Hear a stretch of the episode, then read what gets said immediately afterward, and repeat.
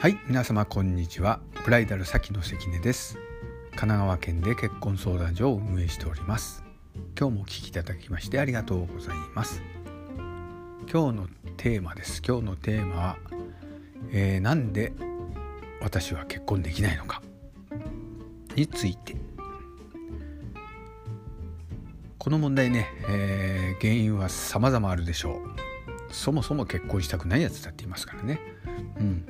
やつって言ったらこれじゃね人もいますからね。えー、でもねしたくてもできない人もいる。本当にいるのは現実です、うん、私もいっぱい見てきてますんでね。よくわかります。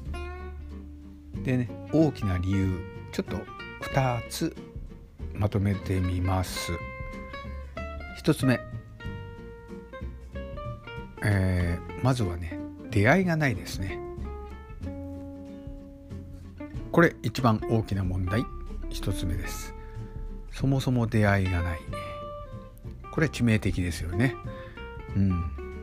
いくらイケメンであってもいくらね可愛い女性であっても出会いがないとね何にもないもんね。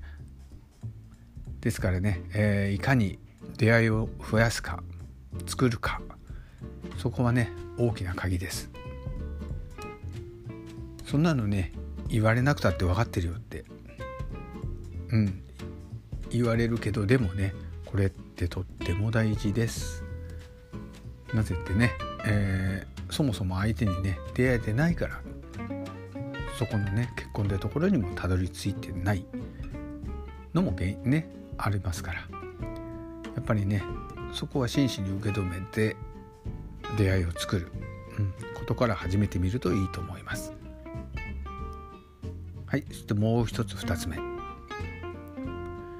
これだけね、えー、ネットだのね、えー、こんな音声ラジオにしても何にしてもパソコンスマホスマホを開いただけでもね恋愛結婚って調べるとねずらずらずらずらずらとねたくさん出てきます。YouTube にあたってはね本当にまあこと細かくね恋愛テクニックを教えてくれます。もう目から鱗のこともあるでしょう。でもねなんでそれを身につけて教わっても結果が出ないのか。ねえほんと不思議だよね。うん。根本的な一つ目の出会いがないのか。それともね、えー、情報を受け取っただけでそれを自分が反映できないでいるのか？実践できないでいるのか、うん、そのどちらかに分かれると思います。もちろん大きく分けてですよ。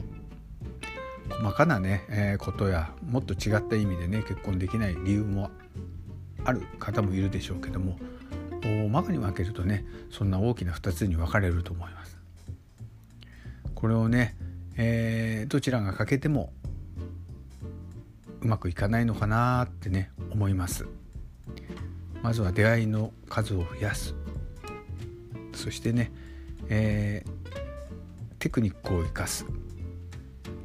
テクニックを生かす。生かしてもね、えー、楽しくなきゃダメだよ。2人の間は恋愛期間であれば楽しく過ごすとかね当たり前のことを当たり前のようにできる、うん、そんな人がね、えー、素早く結婚できるかなって思います。